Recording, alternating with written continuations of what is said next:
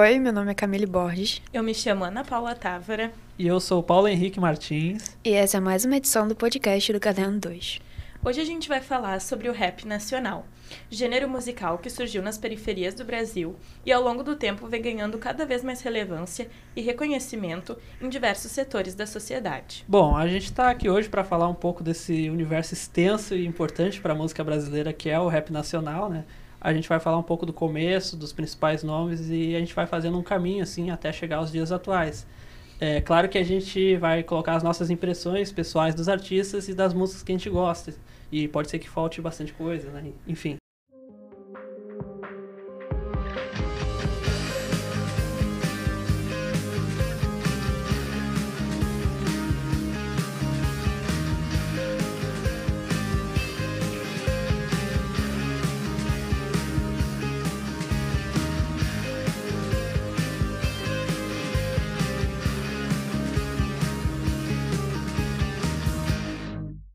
O rap começa a ganhar força no Brasil a partir dos anos 90.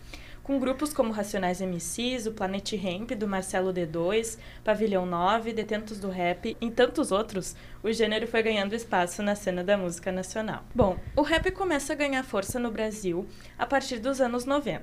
Com grupos como Racionais MCs, Planet Ramp do Marcelo D2, Pavilhão 9, o Detentos do Rap e tantos outros, o gênero foi ganhando espaço na cena da música nacional. A partir do finalzinho ali dos anos 80, passando para os anos 90 em diante, a gente vê diversos nomes e grupos tomando forma e popularidade, né? É realmente difícil citar todos que estavam nesse pioneirismo, mas a gente pode citar alguns artistas e grupos notórios, como o conhecidíssimo Racionais MC, uh, o MV Bill, o Dexter, né, que fundou o grupo de rap na prisão do Carandiru, chamado 509E. Inclusive tem aquela música Oitavo Anjo, né, bem estilão de rap antigo. Acharam que eu estava derrotado. Quem achou estava errado. É, enfim, é, tem um mestre e referência para muita gente também, o Sabotage, é, Black Alien, Facção Central, entre vários, né? A gente também teve o Projeto MC e o Criolo, né? Que tá no meio dessas gerações, marcaram muito os anos 2000. Eu acho que nada mais coerente a gente iniciar falando um pouquinho mais sobre os Racionais. Eles marcaram a história da música popular brasileira e a identidade do hip hop nacional. São vários os discos e as músicas emblemáticos que eles produziram, escancarando a desigualdade social brasileira, o genocídio e a marginalização da população negra e pobre.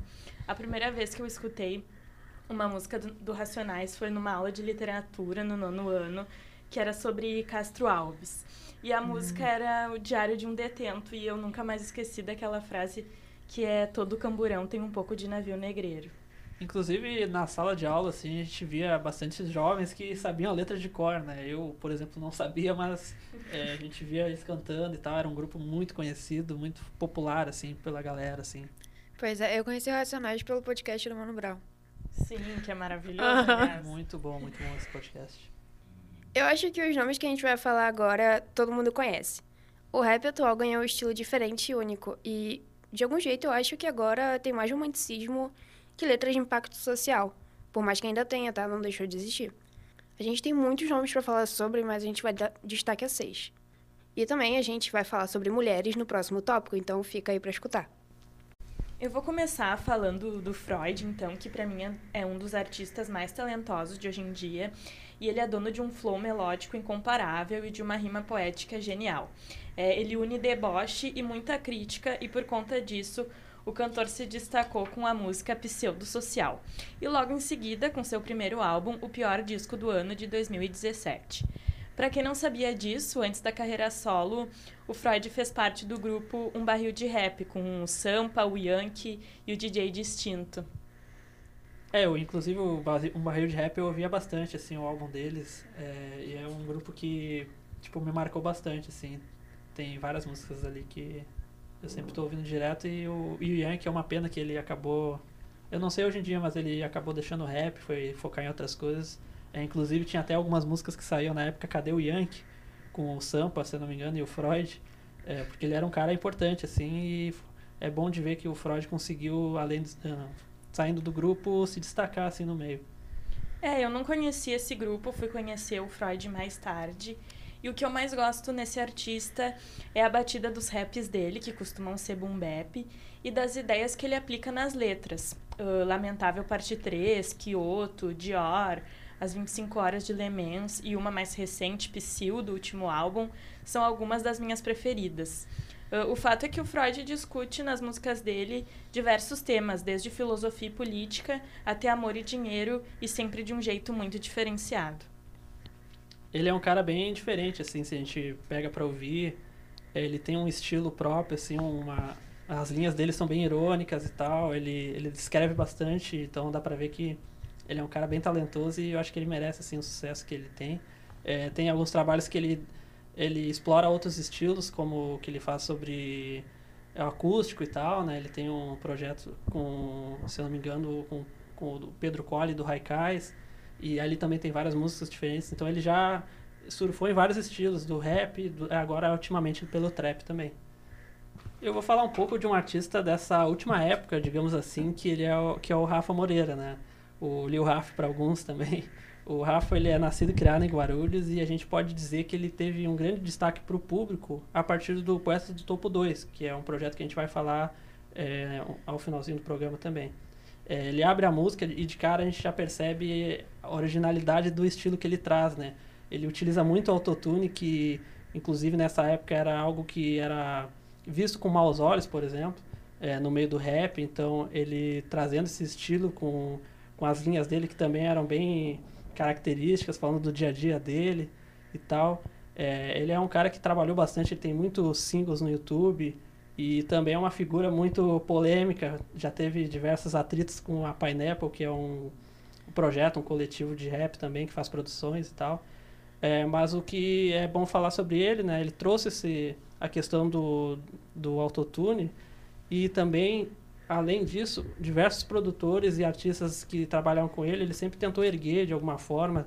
Ele nunca, uh, ele sempre pensou no, em trazer um artista menor para dar destaque e nas produções dele também ele sempre utilizou pessoas negras também é, para dar visibilidade. Então acho que ele é um cara que para a cena representa muito. Ele meio que criou uma nova geração do trap. Ele é influência para muita gente. Então acho que ele é um cara muito importante também nessa última fase. Assim, eu acho que é o, se for dizer um, um, um nome do rap assim, eu acho que é o Rafa Moreira. Eu tenho uma dúvida, Paulo, tu que conhece mais o Rafa Moreira. Ele é o primeiro cara que traz o trap pro Brasil, assim? Eu não sei te dizer se ele é o primeiro em termos históricos ali, né? mas eu acho que dá para afirmar que ele é, um, é, o primeiro que populariza, assim, porque Sim. de cara no Poetas do Topo, que era um projeto que reunia vários MCs, ele começa ali, ele já, já, tá, já vinha lançando singles e, e alguns artistas notaram essa, essa originalidade dele, então trazeram, trouxeram ele para Poetas, então de cara eu acho que ele realmente foi o que mais popularizou e tal, e abriu esse espaço, porque utilizando autotune, que também é o, pessoal sempre viu com maus olhos nesse sentido de utilizar uh, esse essa técnica de, da produção da música, sendo que vários MCs e outros artistas lá internacionalmente já utilizavam, já estavam criando marca e tal. Então acho que ele é um dos primeiros, se não, se não for o primeiro, mas um dos primeiros assim que deu uma que popularizou no Brasil e tal. Não, eu lembro que na pandemia mesmo teve a, o Malvadão 3 do Xamã e a música tem que ter autotune, né? Tem nada a ver com, com o Rafa. Sim. Mas eu lembro que teve aquele negócio que o pessoal ficou falando, não, porque a voz dele não é boa, olha, ele usa autotune. E não é isso, faz parte do estilo. É, tem é essa crítica, né? É, é uma linguagem que o cara utiliza, utiliza o autotune, assim, é uma outra proposta e tal. Pois é. sempre ele, o pessoal assimilava o autotune também com algumas, algumas apresentações ao vivo de artistas pop. Taylor é, Swift. Como, como, se fosse como se prejudicasse e tal. Mas eu acho que é um recurso que dá para utilizar e tal, então, tipo, é uma, uma coisa que não a crítica nunca teve muito fundamento assim. Sim. O De La Cruz é cria de Vigário Geral no Rio de Janeiro. Toda sua vida foi atravessada pela música de diversas formas. Ele era acostumado a ouvir muitos ritmos musicais na família, e isso aconteceu porque ele cresceu na época em que os grupos de funk do Rio de Janeiro estavam em alta. Considerado como um dos maiores cantores na cena atual, o cantor se destacou com sua voz marcante em letras românticas envolventes, em canções como Flor de Lis, Andressa, Me Leva, No Way, Girassol, Aperta o Start, Romântico 90 e Sobre Nós, que deu nome à Poesia 2. Eu, pessoalmente, acho que ele é um dos melhores cantores em questão de rap no Brasil. Porque ele traz uma proposta diferente dos outros, assim. Eu acho que ele foi um dos primeiros que eu escutei. Eu escutei. Eu escutei Andressa, eu acho. Era muito bom, assim. Eu achei super diferente. Acho muito legal, tipo, ele ter o reconhecimento que ele tem agora. Sim, eu conheci ele com Poesia 2, né? Sobre nós, que eu acho que na verdade foi onde ele mais se destacou, assim. E depois Andressa e Me Leva na versão acústico. Que é assim. Ai, me Uhum. emociono porque Sim. ele é maravilhoso, sério. Eu lembro que tem- ele faz muito cover, né? Eu vejo no TikTok. E aí tem aquela. Aquela que ele canta. É como é que é? Me entreguei de corpo inteiro e mesmo assim você é outra alguém. Eu a acho voz dele. muito bom, muito bom. Ele parece, ele parece Ludmilla, ele tem, ele vai pra todos os lados e fica ótimo. Ah, o Chris MC também é, é certamente um dos cantores de rap com a voz mais linda, assim, que nem o De La Cruz. Ah, mas ele é cria das batalhas do viaduto de Santa Teresa em Belo Horizonte. E lá ele lançou seu primeiro álbum, Prince, em 2019. O cantor, apesar de vir das batalhas, combina muito com músicas mais românticas. Se você quiser, estar com você, fútil e espero que entenda, são algumas das principais dele. No ano passado, muito a pedido do público, ele lançou o EP Planos numa pegada mais pagodinho. E um dos meus sonhos, assim, é que ele fizesse uma parceria com a Ludmilla, porque eu acho que ficaria muito bom, assim, Ah, ia ser né? legal. Sim, um negocinho mais Incrível. pagode. e uma última curiosidade, o Cris é irmão da Clara Lima, que pra mim é uma das mulheres mais brabas do rap, assim. Então, certamente a qualidade vocal e o talento nas rimas é de família. É, o, o Cris eu conheci ali naquela leva do de Minas Gerais, né? Veio o Jonga, veio o próprio grupo DV Tribo, né? Se eu não me engano, eu não sei se ele tá no grupo, tava no grupo e tal, DV Tribo, que tinha a Jonga, o FBC, a Clara Lima. E eu, se eu não me engano, ele tava ou não, né? Enfim, mas aí eu conheci ele por lá, algum- algumas participações nas músicas que ele faz e, tipo assim, a voz dele é algo que marca, assim, é muito boa, muito bonita. Pra mim a voz dele é sensacional, assim, porque eu até pensei que ele era um cantor de R&B, não, não de Uhum. rap. É, Ele tem muita... Não, flowzinho. O flow, é. Legal, né? Pois é, eu acho muito bonita a fútil que ele tem com o L7. é- a voz dele é- fica muito calminha, é muito, é muito gostoso. Uhum, muito boa. O Xamã, ele é alguém que já tava, tipo, há bastante tempo de vida, né? Ele tem 30 e poucos anos, então ele entrou no rap um- um- diferente de vários artistas que entram novos e vão amadurecendo, ele já veio amadurecido, por assim dizer. Em algumas músicas ele fala de que ele era vendedor de amendoim e tal, e ele começou com um estilo bem próprio, assim. É, eu gosto muito do, do estilo de que ele tinha antes e ainda tem um pouco, que é ele tem umas rimas mais agressivas e criativas. Então tem no Poetas no Topo, por exemplo, ele tem umas, umas referências muito engraçadas e legais assim de, de ouvir.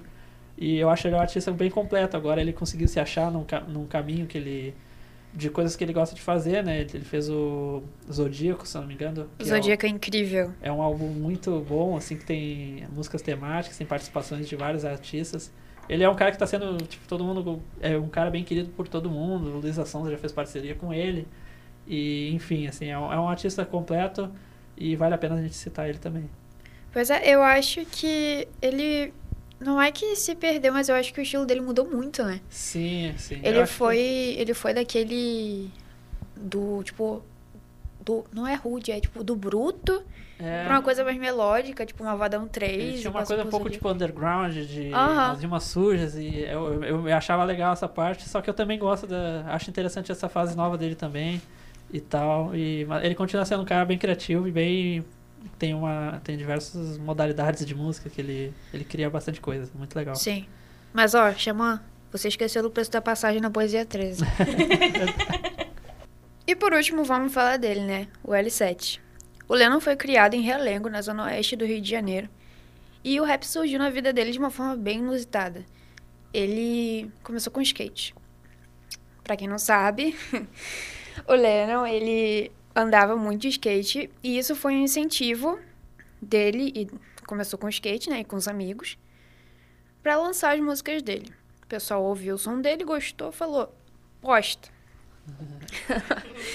em 2021, ele lançou a música que levou a carreira dele para outro nível, que foi o Frei da Blazer, que acumulou mais de 189 milhões de visualizações no YouTube.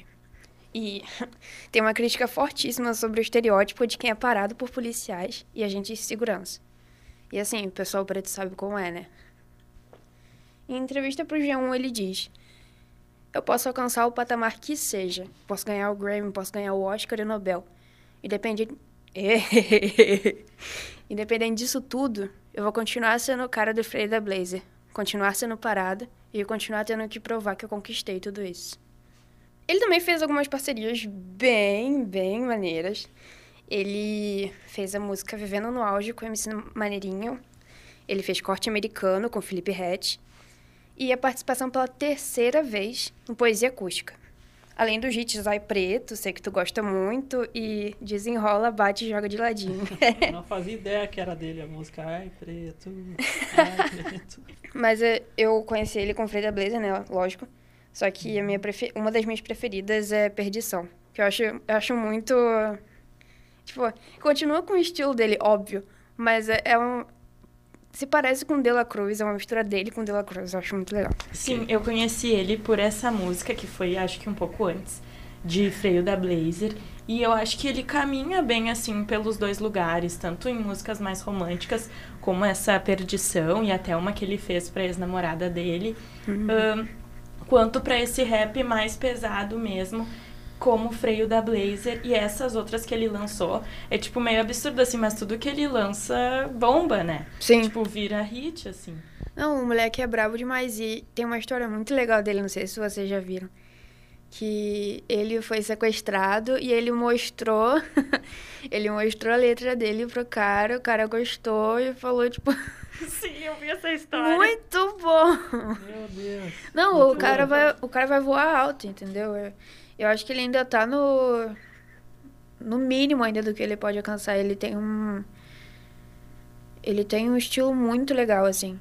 Tipo, prim... eu não, não costumo ouvir um rap muito, muito duro, assim, sabe? Uhum. E não é porque eu não gosto, mas é porque, tipo, geralmente ficar escutando várias vezes, eu fico lá, tipo, revolução. mas o dele eu adoro, assim, tipo. Também né, deve ser porque eu me identifico com, com o que tá dizendo, mas assim. É, é diferente até do, desses coisas mais duras. Eu acho que ele conseguiu mesclar um, um estilo bem legal ali. Sim, tanto que essa música Freio da Blazer, ela toca até nas noites. Tipo assim, Sim. tá tocando funk e eles botam essa música e a gurizada muito pilhada cantando. Então acho que ela é realmente, assim, boa demais. Pois é, e eu acho, assim, eu acho que ele alavancou a participação do Poesia Acústica 9, só pra falar. Sim, porque a parte dele é a melhor. Sim. Né? Como é que era? Ai, esqueci. Calma, eu vou lembrar. Eu vou... É aquela. Se você disser que me ama, hoje eu mudo de vida. Ah, me chama de vida pra tu ver se eu não te faço feliz como ninguém fez. Ainda, bebê. Olha só como ela dança. Olha só como ela desce. Vai, Ana. Tem uma parte que eu adoro que ele fala assim: é, Olha só como ela dança, olha só como ela desce. Será que ela tá com alguém? Se não tiver, hum, esquece. eu adoro. Pra falar do pessoal atual, eu gosto da minha playlist, assim, eu escuto de tudo um pouco, tendo um beat envolvente, uma rima interessante e uma boa voz eu tô ouvindo. Eu vou citar agora os nomes e vocês vão ver como são artistas bem diferentes um dos outros. É, o Baco do Blues, o Jonga, o MC Cabelinho, o Yankee Vino, Kai Black e outros menos conhecidos, o Lucas Carlos, que até nos últimos tempos tem se destacado mais, e Iago, o próprio. Todos esses costumam estar sempre ali no meu fone de ouvido. Eu acho o Lucas Carlos é muito legal. Eu não conheci ele pela, por música dele, eu conheci ele pelo Vitão.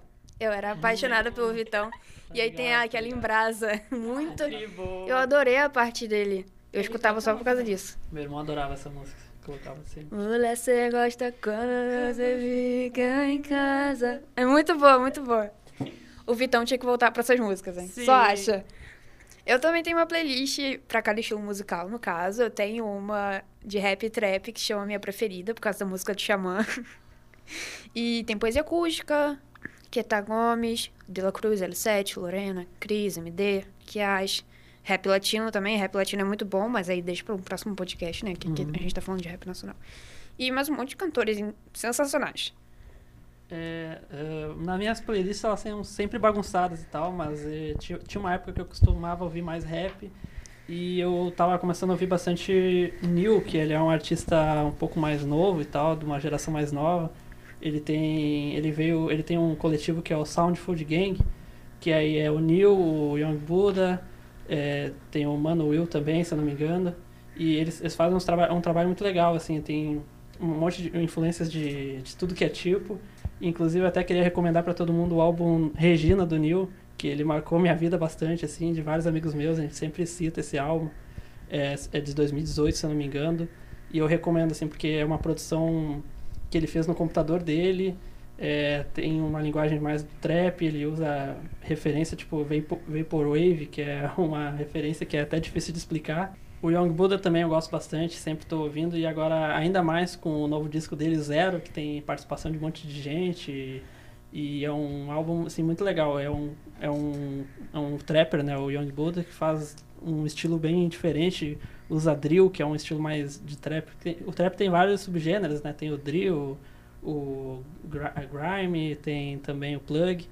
E ele tem um ele utiliza vários assim, várias referências, vários beats e uma salada de referências assim, que é bem interessante. Eu achei muito legal, assim, o que tu falou de o álbum de um cantor ter marcado, assim, tua vida e de teus amigos. Porque pra mim também o rap me pega muito nesse lugar, porque tem vários álbuns que me marcaram muito, assim. E que comunicaram comigo de um jeito muito pessoal, assim. Então, ah, tipo, o último álbum do Baco, assim, Uhum. e o Histórias da Minha Área do Jonga, por exemplo, são um dos que me marcaram muito. Sim, isso é sensacional, né? Porque, por exemplo, é, eu não tinha muito essa noção de. Não é nem de classe social, é mais a questão, tipo, como eu estou em relação a, ao lugar em que eu convivo, tipo, racismo e tudo mais. E eu, eu aprendi justamente pela música, eu não aprendi, obviamente, pela história, só que assim, na vivência, vendo outras pessoas viver pela música. A gente percebe que ao longo dos anos 2000, assim, e toda essa mudança tecnológica que tem vindo através da internet, a gente consegue consumir conteúdo de toda a parte do Brasil, assim, praticamente, né? Vários produtores de conteúdo, de, de desde beats até o próprio cantores, né? Eles, muitos utilizam, por exemplo, SoundCloud, que é uma plataforma de música bem conhecida, assim, que diversos rappers americanos também já surgiram lá, o XXX Tentacion, Tentacion também é, surgiu de lá, por exemplo. O trap eu acho que deve ter vindo bastante desse, desse lugar também, né? E o, para o rap nacional, isso possibi- possibilitaria que portas regionais pudessem ser abertas, né? Só que a gente era comum a gente ver no mainstream do rap artistas sempre da mesma região, assim, Rio, São Paulo, é, praticamente monopolizando assim o cenário, né? De uma forma ou outra, grupos tipo Raikais, Costa Gold, Felipe Rett, geralmente brancos, né? Eles tinham vantagem, estavam sempre recebendo atenção do público, né? E era meio contraditório, tendo em vista a origem do rap, a origem social do rap, é, todos aqueles artistas negros que começaram com, com rap não estarem em voga, não estarem na mídia, por exemplo. É, mas, consequentemente, eh, portas conseguiram ser meio que arrombadas, né? Por artistas de outras regiões, muito através do YouTube. Eu acho que o YouTube foi fundamental na disseminação de rap. A partir ali de 2016, a gente pode citar, por exemplo, em específico, a Suicídio, que foi uma música que marcou, é, uma música do Baco, Eixo do Blues, com o Diomedes Chinaski, e acho que produção do Mazili. Eles fizeram no estilo diss track, né, que numa tradução literal seria tipo uma canção de insatisfação, que é uma forma de ataque que MCs fazem contra outros através da música, através da letra.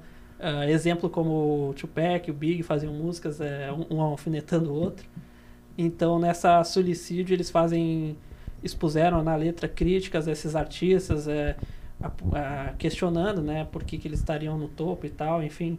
E é uma música que marcou e trouxe do quebrando o eixo Rio São Paulo aparece então o Baco e o, o próprio Diomedes Chinaski que são pessoas do Nordeste para vir movimentar a cena deu uma movimentada o pessoal começou a abrir mais os olhos tinha, já tinha artistas do Nordeste de qualquer região do Brasil que já tinham trabalhos extensos e que não tinham essa mídia então a partir dali eu acho que foi o, o público, público de rap foi aprendendo a ver outros lugares e a própria mídia também Eu acho que esse movimento deles foi muito importante, assim. Porque eu, por exemplo, conheci o rap por esses caras que tu citou, assim. Sim. né? Raikais, Costa Gold. E acho que à medida que, que a gurizada veio se, tipo, reivindicando mesmo seu espaço, o pessoal teve a oportunidade de escutar outras coisas e coisas diferentes, né? Um, o Jonga e o Sidoca de Belo Horizonte, o Freud de Brasília, o Baco de Salvador e o Dom L de Fortaleza são artistas muito diferenciados com uma personalidade musical muito própria. E esse som feito fora do eixo é bem interessante porque ele apresenta propostas bastante diferentes, assim, né? Uhum. Eu que não curto muito trap, assim, por ter uma batida mais acelerada e umas rimas mais ostentação, gosto muito do Sidoca. Não sei se talvez justamente por ele não estar tá nesse, nesse eixo Rio-São Paulo, ele é diferente, assim, do outros dos outros trappers, né? Ele tem uma identidade muito única. Vocês gostam também? Eu acho legal, assim, o Sidoca, ele tem, se não me engano, ele é de Minas Gerais também, né? Então ele tem muito do dependendo da cultura da região a gente vê na música assim até o próprio Jonga ele tem diversas referências do funk é, que ele funk mineiro que ele ouvia lá né mas acho que funk carioca enfim. Mas ele traz referências do funk na música dele a gente vê o estilo dele é, da, da região e de cultura também diferente. E no trap assim é o trap eu acho interessante porque trouxe uma, uma espécie de renovação o rap começou a ser visto por muita gente também é, e popularizou. Então, diversos artistas, até pop, começaram a, a, entrar no trap também. E eu gosto bastante, assim, do, desse estilo. Pois é, é uma opinião polêmica. Vocês não precisam concordar comigo. tá bom. Mas eu acho que o rap e o trap, eles estão muito mais populares agora porque embranqueceu. Não na minha época, porque eu não sou... Vocês têm a mesma idade que eu. Mas eu falo assim, do lugar onde eu vivi, o pessoal, eles julgavam muito quem ouvia. Ou falava, tipo, isso é coisa de favelado e tudo uhum. mais. E aí chega, sei lá, 2018, 19, 20, tinha um monte de gente ouvindo. É verdade. Sim. Pois é, gente chegando pra mim falando, nossa, você não ouve Jonk, então você não é preta, sabe? Caralho. E antes falavam o contrário é. pra mim. Então, assim, uma opinião polêmica, não precisa concordar comigo. Sim. Mas é que eu acho. Mas eu acho incrível também. É, eu acho muito legal também a Anitta tá entrando Sim, um pouco no rap. Anitta, Ludmilla. Ludmilla já, já esteve, é. mas assim, falo que agora ela tá mais, assim. Acho muito legal. A participação dela no Poesia 10 foi. Acho que foi o que deu. Todo mundo ficou tipo, ela sabe fazer rap, gente. Eu amei. e agora a gente vai falar das mulheres no rap, né, gente? Tá. Chegou, chegou o momento. Por mais que as mulheres não tenham a visibilidade merecida nesse meio, né, gente? Elas são igualmente importantes a grandes nomes masculinos no rap do Brasil. Vamos, vamos combinar. A gente tem Lorena, Negreli, Tasha Tracy, Cintia Luz, Maria, Aze, Bivolt, Preta Rara, e a gente pode até citar a Ludmilla, que participou da Poesia 10 de Começar, e também cantou com o Xamã em Gato Siamês. Mas, além delas, tem várias outras, tá, gente? É, com certeza tem muitas outras mulheres para ser lembradas aqui, que eventualmente a gente acabe não falando. Mas vale dizer que a Negrali abriu muito espaço para as gurias de hoje, assim. Ali no final dos anos 90, ela era uma das únicas mulheres na cena, pelo menos com maior visibilidade, e, na verdade, é uma pena que ela não seja tão valorizada como outros artistas masculinos clássicos do rap, né? Sim. Inclusive, eu acho que o, as próprias produções do, da Pineapple e tal, um, poesia acústica e tal, eles trouxeram vários artistas, inclusive femininos, né?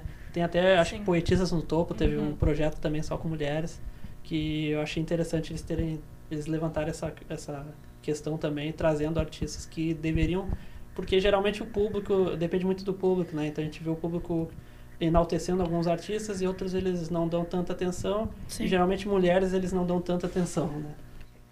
E agora vamos falar um pouco sobre a história de algumas delas. A Ásia é a prova de que a arte e a música salvam vidas. Ela foi vítima de abuso sexual e ficou envolvida no tráfico de drogas, mas ela conseguiu dar a volta por cima e hoje está conquistando cada vez mais fãs com as suas músicas. Foi em Niterói que ela foi apresentada ao rap nacional e começou a participar de batalha de rimas. Nesse mesmo espaço, inclusive, onde Orochi e Xamã foram descobertos. Aos 15 anos, ela conheceu seu produtor, que acompanha ela até hoje. Ela ficou conhecida no país depois de uma participação no Poesia 6, Era Uma Vez, e em seu último trabalho no projeto foi Poesia 11, Nada Mudou. O seu primeiro EP foi gravado em 2019 e nele temos Fedendo a Ódio, um grande sucesso do EP, e Estrondoso, Há pouco tempo, a Asi estava estampada na Times Square, em Nova York, em uma ação do Spotify. A projeção aconteceu depois de uma de suas faixas, Robocop, ter sido incluída na playlist Equal da plataforma. É, eu gosto muito da Asi, assim, ela é uma das minhas preferidas. E esses tempos eu tava assistindo uh, ela no Podpah, né? E aí ela falou muito como nesse... Acho que ao longo de toda a carreira dela, mas nesse início aí das batalhas de rap, ela era muito desrespeitada, assim. Nossa, total, eu ia até comentar sobre isso. É, e muito hipersexualizada, assim, de os caras rimar com ela, falando do corpo dela e tal. Então, eu imagino como deve, deve ter sido difícil, assim, ganhar esse espaço que hoje ela tem conquistado, né? Geralmente batalha de rima, assim, é, tem rimas sempre é, cercado de rimas machistas e tal, e tinha até ó, várias com ela, né? Ela começou a virar ser alvo de várias. E ela sempre foi firme, seguiu e sempre se mostrou forte e, e, construiu assim uma carreira muito foda assim. Eu particularmente eu curto muito o trabalho da Cristal, né? Que para quem não conhece é uma artista aqui de Porto Alegre que está recebendo bastante atenção do público, é, principalmente por, por conta de uma parceria do Jonga, né? Do, do álbum Histórias da Minha Rua, ela começou a a pessoa conheceu, eu também conheci ela por eu já conheci um pouco sobre ela por causa de um canal de, de rap, né? E é muito massa ver a evolução que ela está tendo, é, fomentando o rap nacional aqui em Porto Alegre também, saber que tem uma artista da minha região, assim, é bem legal, principalmente uma mulher. Ela tem músicas incríveis, assim, eu gosto muito da Ashley Banks, que ela faz uma, uma, um deboche, assim, muito, muito massa, usando essa personagem do Maluco do Pedaço. É uma música muito boa também, ela tem várias muito boas, assim, ela tem, tende a só crescer, assim, no trabalho dela. E por fim, vamos falar das musas Tashi Tracy. Que dupla, meus amigos, que dupla. As gêmeas vêm da zona norte de São Paulo e além de terem criado sucessos como Tang, SUV e Salve, elas têm um compromisso muito grande com a emancipação e valorização da cultura negra. As gurias fazem arte na música e na moda, sempre revolucionando os espaços pelos quais elas passam. No ano passado, elas lançaram um EP Diretoria com seis faixas e Bar. Eu acho elas as duas muito brabas, muito fodas. Umas rimas muito incríveis, assim, e um flow muito diferente. Pois é, eu vi aquela música Pisando Fofo que, ela fez, que elas fizeram, né, com a Glória Groove. Eu achei sensacional. Elas têm um. Nossa, não dá nem pra explicar, assim. Sim. Muito é um bom. estilo muito foda, assim. Aham. Uhum. Eu conheci a Negra ali pelo Projota naquela música O Homem Que Não Tinha Nada, sabe? Hum, tô ligado. E eu achei a participação dela incrível no Poesia 7, porque ela é uma cantora que cruzou gerações e mesmo assim consegue se manter atual. É, é incrível. Eu não tenho uma preferida, tá? Mas eu gosto muito da Asa e da Bivolt. Elas têm. A Bivolt tem uma música incrível que é Eu e Tu, com o Emicida. Muito boa essa música, eu recomendo vocês ouvirem. Vou escutar. É, eu achei bem legal esse movimento, assim, de trazerem a Negra Lee pra Pineapple para fazer o Poesia Acústica. E acho importante, assim, valorizar, né, todo o papel que ela teve no rap. E até, inclusive, acho que, se eu não me engano, ano passado, ela lançou um álbum. E é, e é maravilhoso, assim, porque a voz dessa mulher é incrível. Uh, sendo muito sincera, fiquei chocada quando vi que eu escuto pouquíssimas mulheres, assim. Dei uma olhada na minha playlist e só tinha homem. E, mas assim, Drick Barbosa, Buda, Cintia Luz, Clara Lima, Ebony, tem muita mina na cena. O fato é que desde a presença da Negra Ali, as coisas não mudaram muito. O trabalho das gurias segue não sendo tão valorizado quanto dos caras, ainda que por muitíssimas vezes a qualidade do som feminino seja muito melhor. Ou até mesmo elas só são valorizadas se fazem um feat com o cara. Sim. É, verdade. Sim. Eu já vi muita não muitos, assim, mas pelo menos eu, eu passava o olho pelo YouTube e eu via que as músicas da Cintia Luz com um cara tinham muito mais visualizações do que ela ou ela com outra, com outra garota. É, a presença de artistas LGBTQIA+, no cenário de rap é revolucionária, né? Porque é um espaço que principalmente foi muito masculino, é, cis, heteronormativo, então ver ele sendo ocupado por pela atriz, por exemplo, Mona Brutal, Bichart, que são artistas que, estão, que vieram agora, que tiveram notoriedade no YouTube, então acho que é importante a gente comentar também.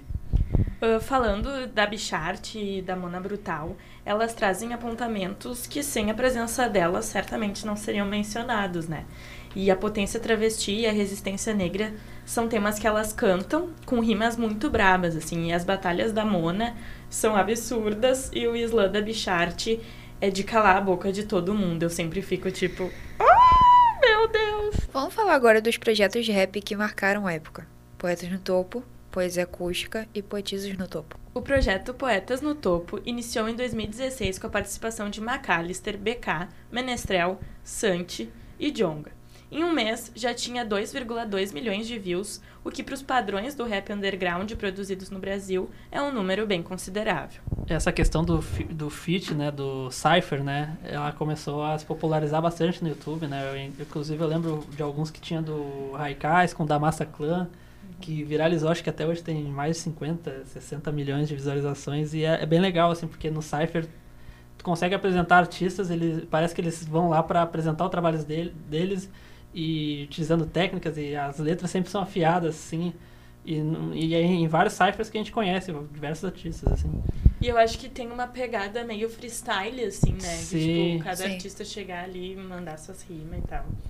Logo em seguida lançaram uma segunda edição, né? Que teve o Rafa Moreira, né? Que posteriormente foi retirado.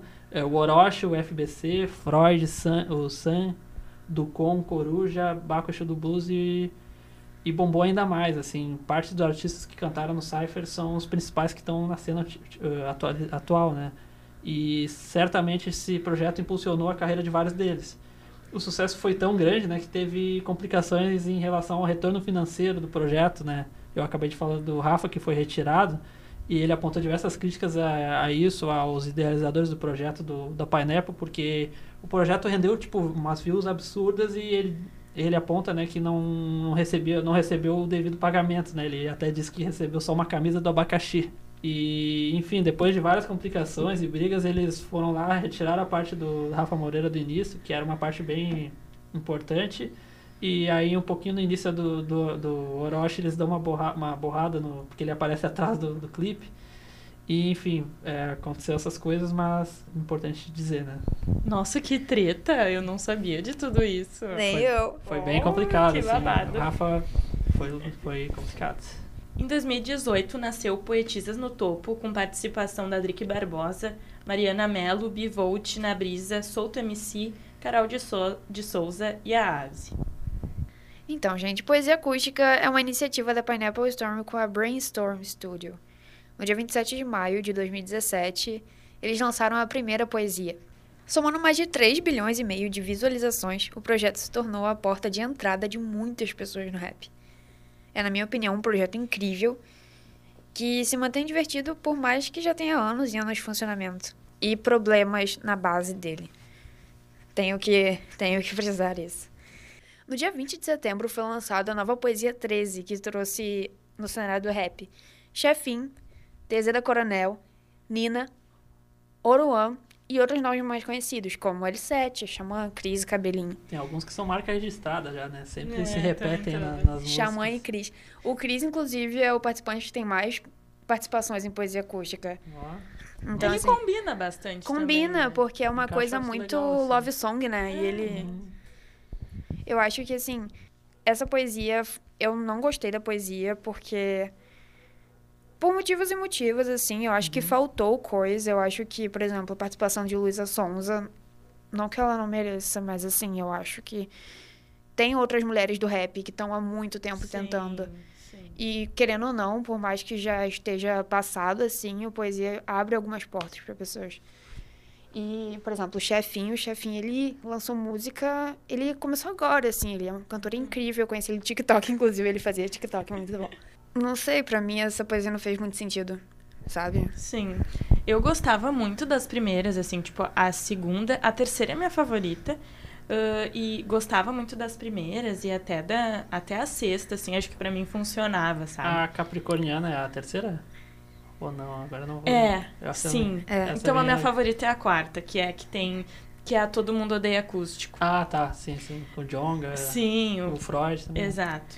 E, mas assim, eu acho que faltou um pouco entender que algo que bombava há cinco anos atrás dificilmente vai bombar, bombar hoje em dia, né? A ideia Sim. original era muito boa, como eu comentei, né? Tanto que a 2 e a 3 são mega famosas. Na verdade, vários artistas bombaram a partir dali, né? Uhum. O próprio Dela Cruz, o Santi. A Maria. É, Maria, exato. Maria. Mas hoje em dia, não sei, pra mim não faz mais muito sentido, assim.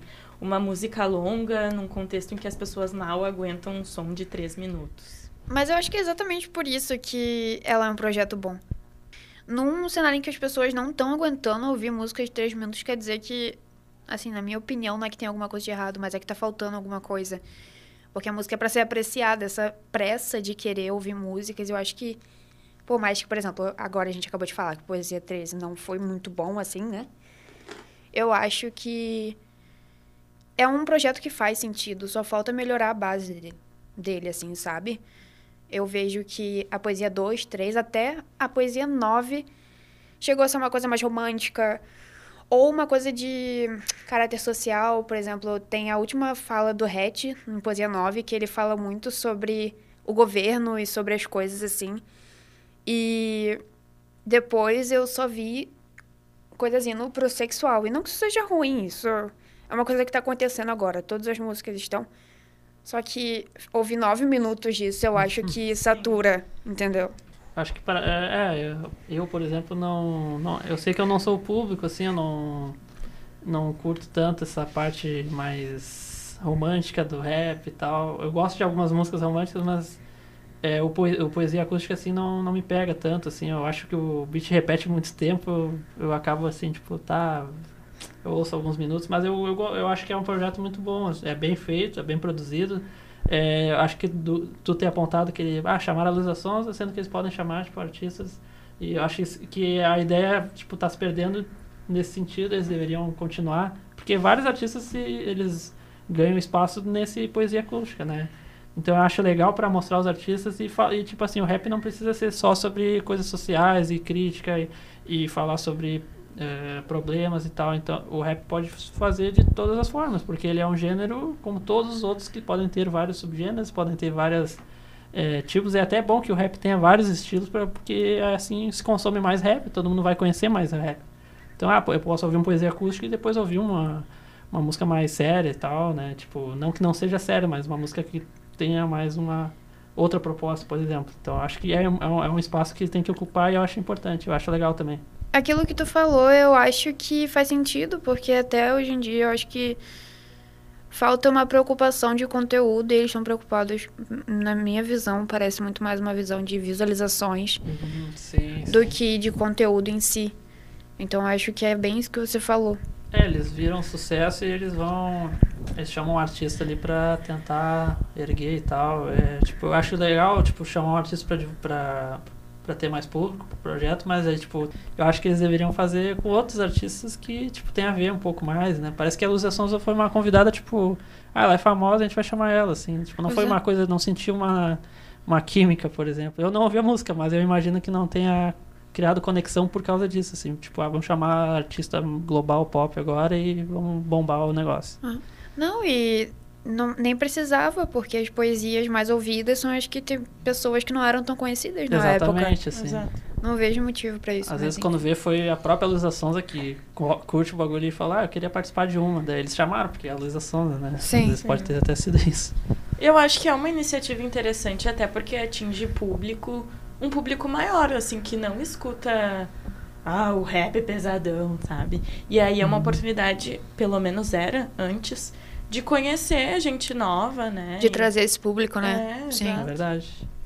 Eu acho que é interessante a gente destacar ãh, a- as indicações do Grammy Latino, né? Que o rap Uhum. marcou presença esse ano, ãh, junto com vários outros artistas nacionais que já eram muito renomados, assim. Pois é, na categoria de melhor canção brasileira, o Criolo tá concorrendo com Me Corte na Boca do Céu, A Morte no Pet, perdão. Uma- Muito bom. um título gigante. E na categoria de melhor álbum de rock ou de música alternativa em língua portuguesa, o Baixo do Blues concorre com o álbum Quantas Vezes Você Já Foi Amado. Além do Criolo com o disco Sobreviver. Essas produções são geniais, assim, é incrível ver o reconhecimento que parte das grandes premiações estão dando pro rap, né? Inclusive o Dom L é um artista que a gente citou um pouco, ele é, na música dele ele fala sobre ele ter recebido o prêmio de melhor álbum do Nordeste e o daí ele fala na letra, né, o que diz sobre isso, esmola para a segunda divisão true, uma, uma linha dele, né, da rima, que fala muito disso, né, tipo fazer uma subcategoria, melhor álbum do Nordeste. Então, eu acho que é interessante esses prêmios sobre é, reconhecer o Brasil no, como música, né? Então, é super importante. Inclusive, sobre o Bacush do Blues, tem um texto muito legal da Ana, né? Sobre esse álbum que está lá no Medium, né? Vocês podem acessar também. É bem legal, tá bem completinho e bem show de bola. Eu acho que o rap tá. Ele. Sempre a canção, né? Com Racionais, Emicida. Mas eu acho que agora ele tá num caminho diferente, assim, não diferente ruim, diferente bom. Uhum. Em que o pessoal novo tá conhecendo. E isso é muito importante, porque o rap é uma parte da cultura muito importante. Tipo, tem, temos o funk, temos o pop brasileiro, mas assim, o rap, ele fala muito sobre uh, críticas sociais brasileiras, fala sobre tudo que a gente precisa ouvir também, sobre a parte romântica, assim, óbvio. é muito importante também. Ai, pra mim foi mega especial gravar esse episódio com vocês conversar com gente massa sobre meu gênero musical favorito, celebrar artistas tão únicos e ressaltar a importância política do rap na nossa sociedade. Foi lindo, eu amei.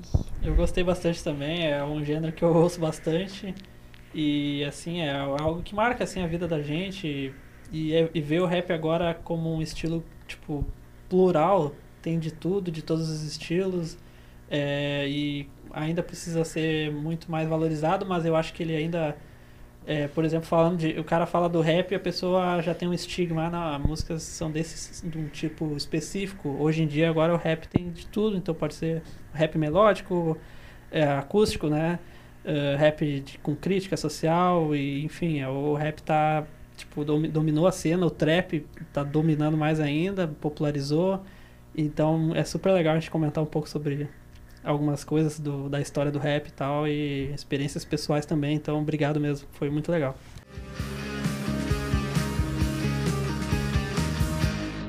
E esse foi o episódio de hoje do Caderno 2. Nos siga nas redes sociais. Estamos ativos no Facebook, Instagram e Twitter. E leia nossos textos disponíveis no Medium. A edição deste podcast foi feita por Camille Borges e ele foi roteirizado por Ana Távora, Paulo Henrique Martins e Camille Borges. Trilha sonora original por Arthur Last e Adriano Quadros. Muito obrigada pela sua audiência e até a semana que vem.